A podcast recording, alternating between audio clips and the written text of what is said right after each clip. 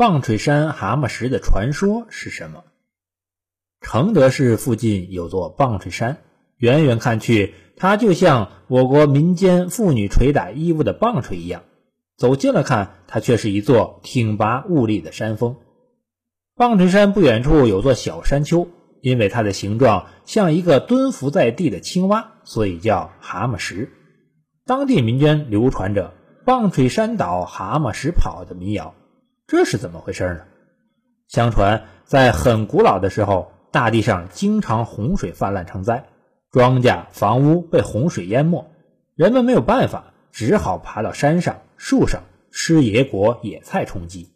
后来出了个治理水患的大禹，他三过家门而不入，带领百姓疏通河道，把洪水引入大海，治住了水患，老百姓才能够播种五谷，过上安生日子。话说那一年，大禹带领人到了承德这个地方。他发现山里有只兴风作浪的蛤蟆精。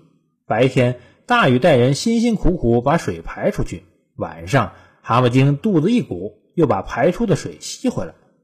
大禹决心要惩治这只害人的蛤蟆精。一天晚上，大禹发现蛤蟆精又在作怪，就顺手拿起一只捣衣用的大棒槌，三下两下就把蛤蟆精打得趴在地上，变成了一块大石头。大禹怕他再跑出来作怪，危害百姓。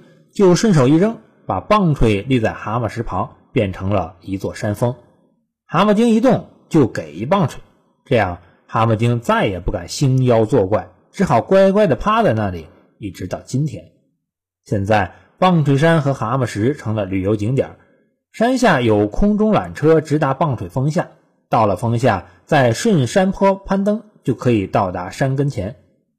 凡前来观光旅游的人都要亲手摸一摸棒槌山，有的还把一根小木棍放在缝隙里，据说这样就可以像棒槌峰一样永远健壮，还能保一辈子不腰疼。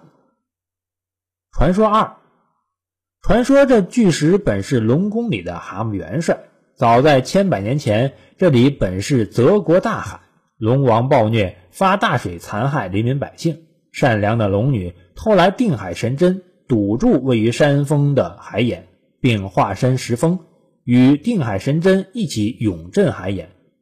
龙王无奈，只得率众水族迁徙。蛤蟆元帅敬佩龙女舍身救人，不愿随龙王迁徙，化作了这座巨石，千年万载，朝朝夕夕守护着龙女。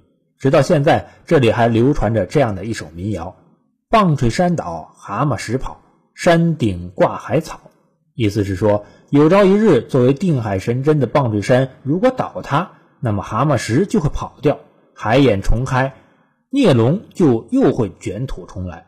到那时，整个承德大地就会被汪洋大海淹没，就是最高的山峰上也会挂满海草。